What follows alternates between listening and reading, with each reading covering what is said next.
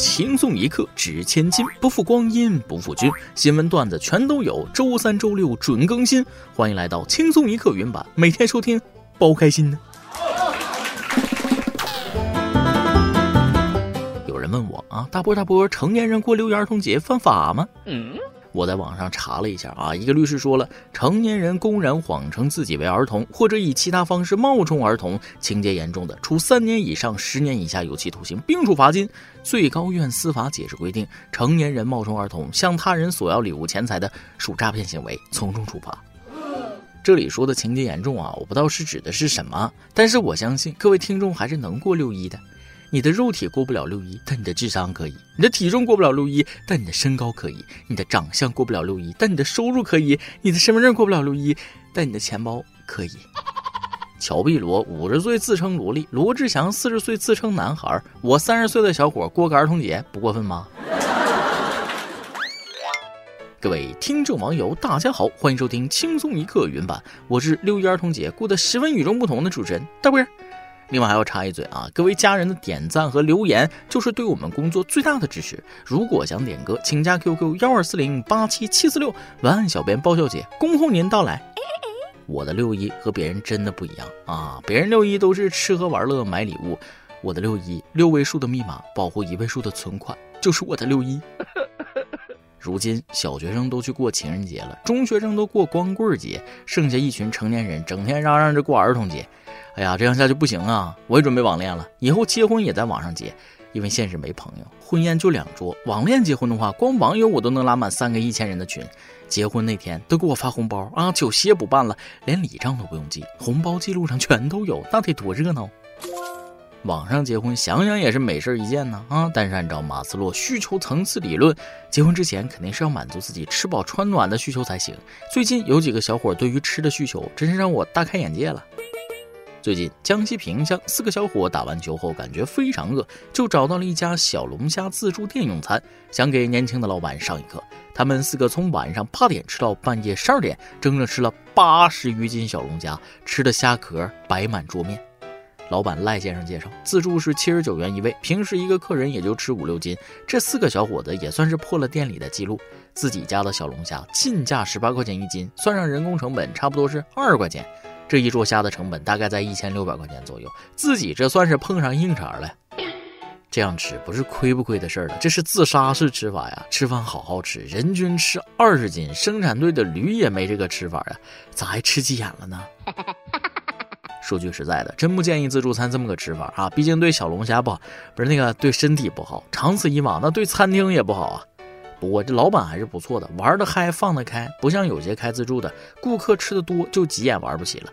说到这儿，我必须要多说几句啊！顾客吃的多怎么了？民以食为天，一顿不吃饿得慌，吃着碗里的看着锅里的，食之无味，弃之可惜，干完不积极，那思想有问题。要想生活过得去，自助餐厅你得去。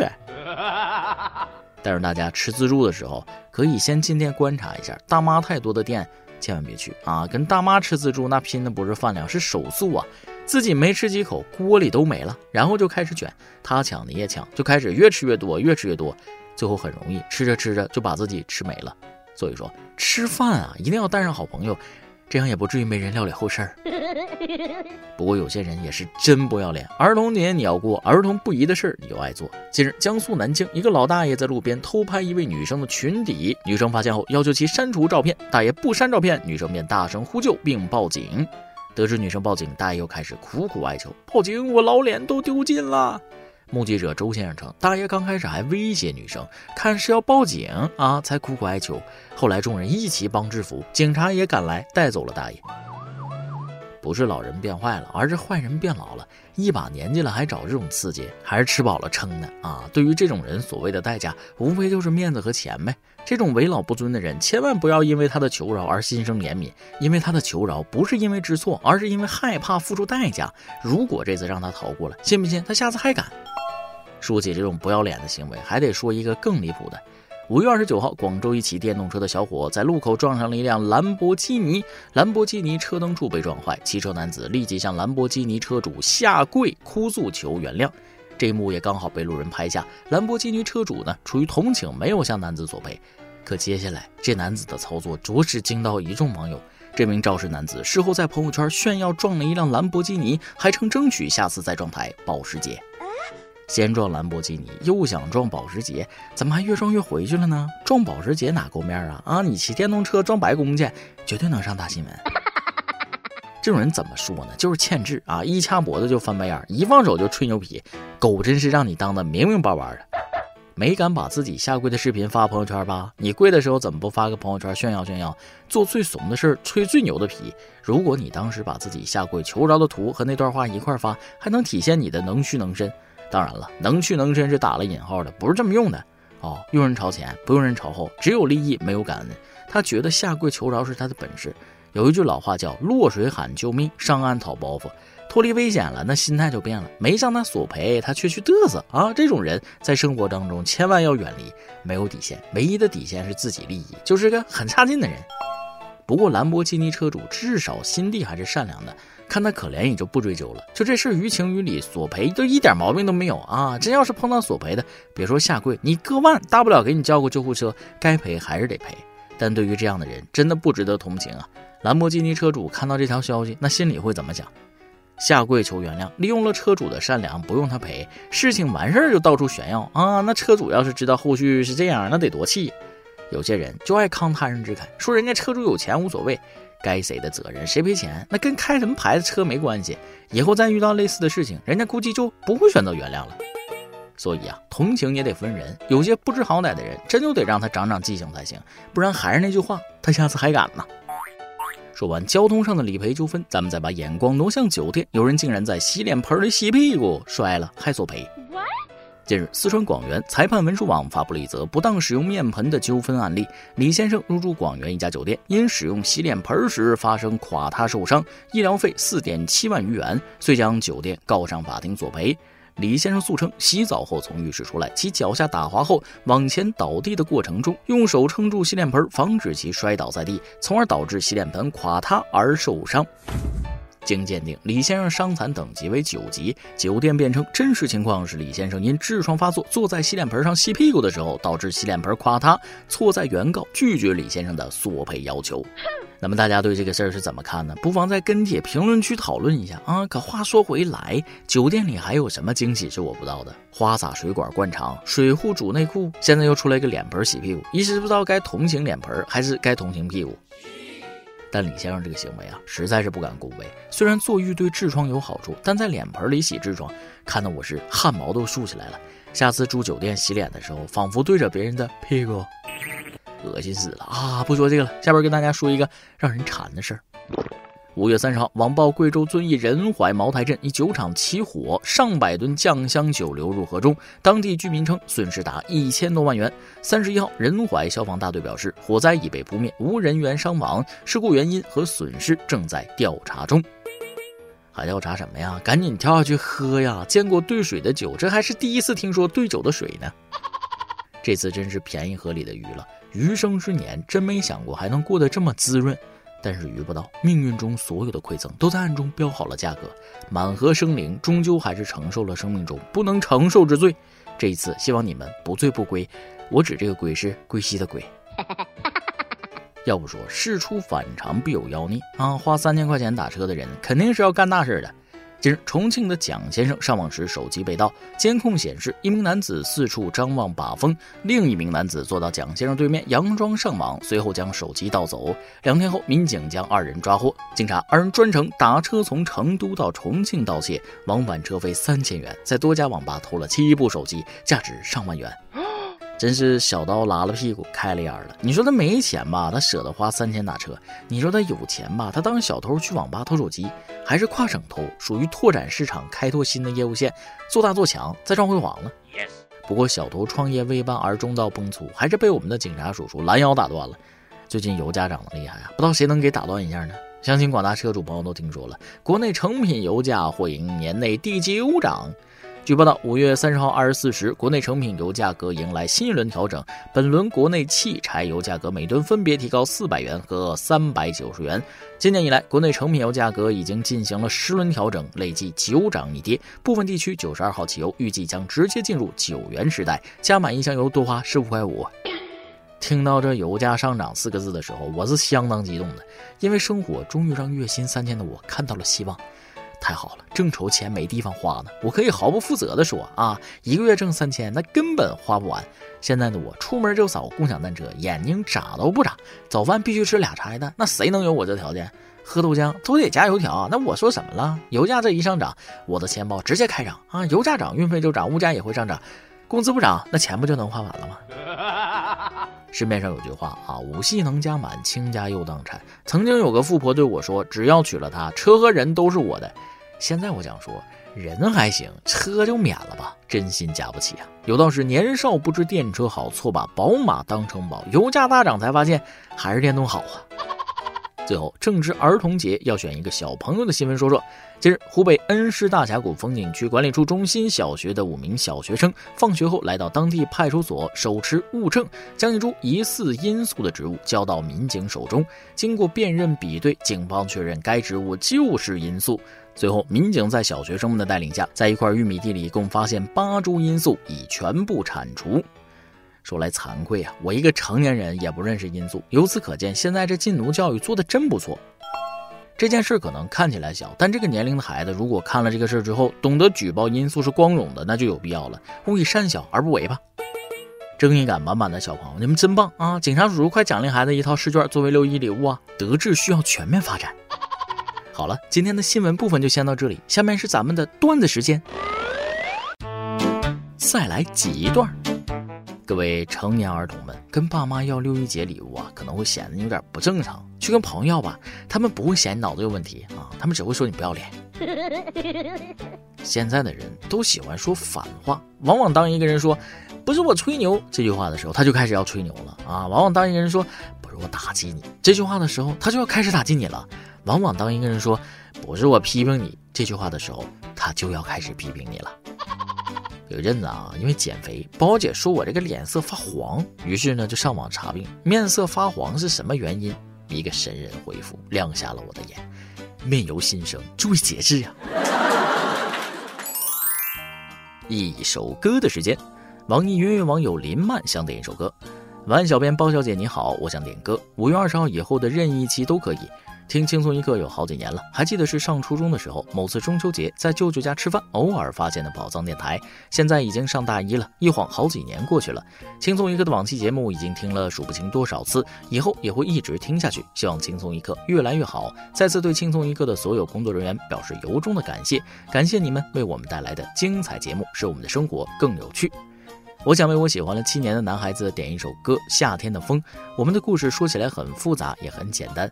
在那些年还没有“舔狗”这个词，那时候叫深情。不过现在看来，我的行为确实像一个舔狗。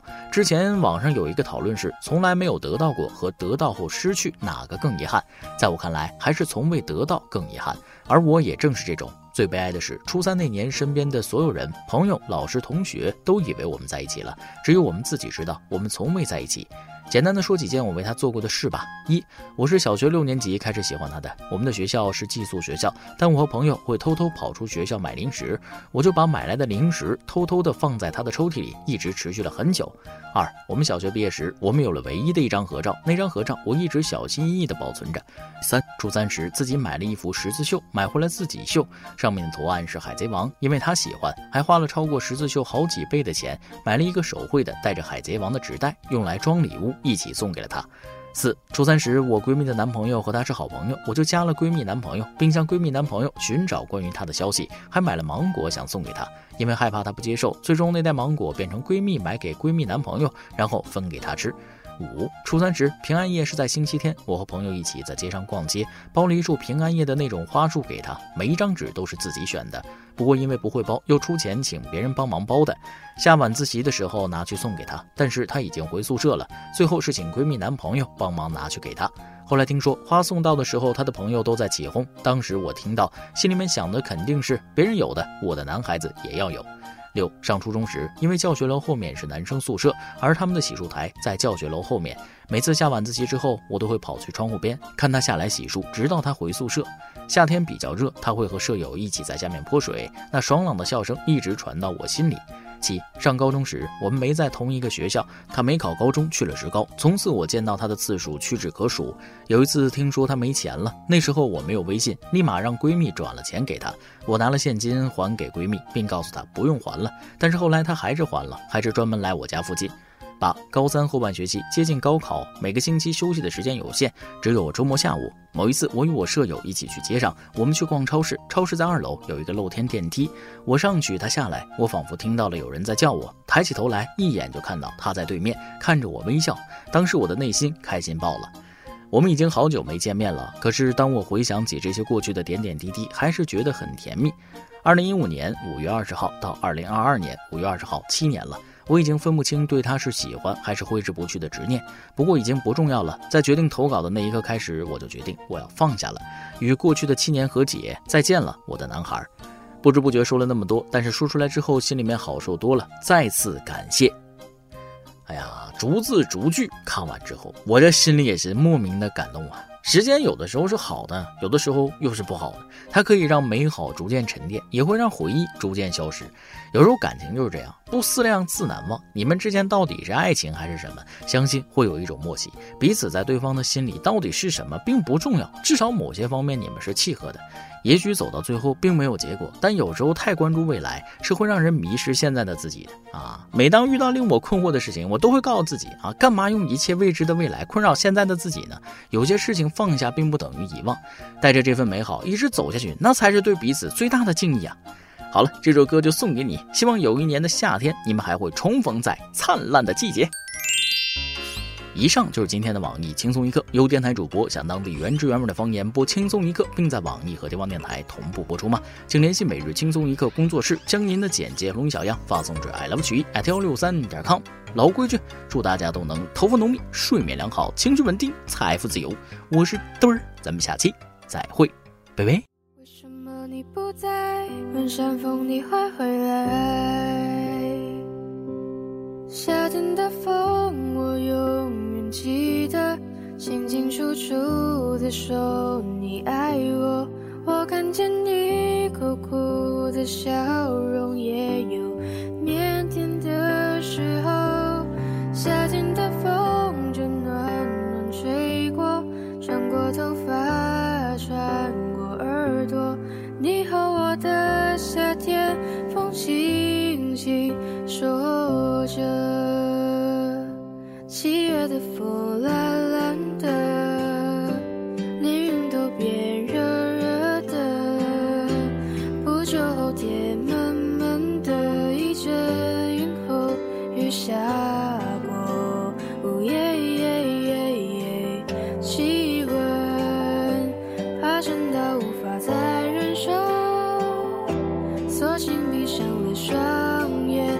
像夏日已改变，场景两个人已一起散着步，我的脸也轻轻贴着你胸口，听到心跳。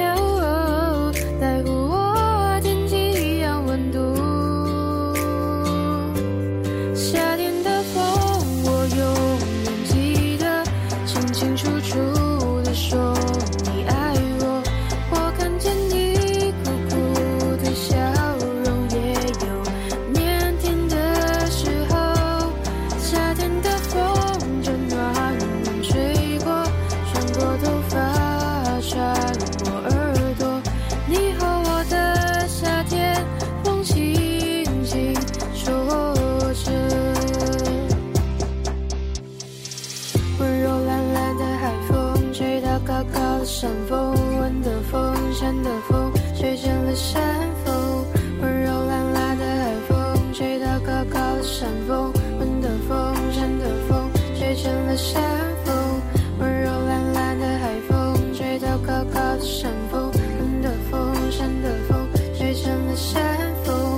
为什么你不在？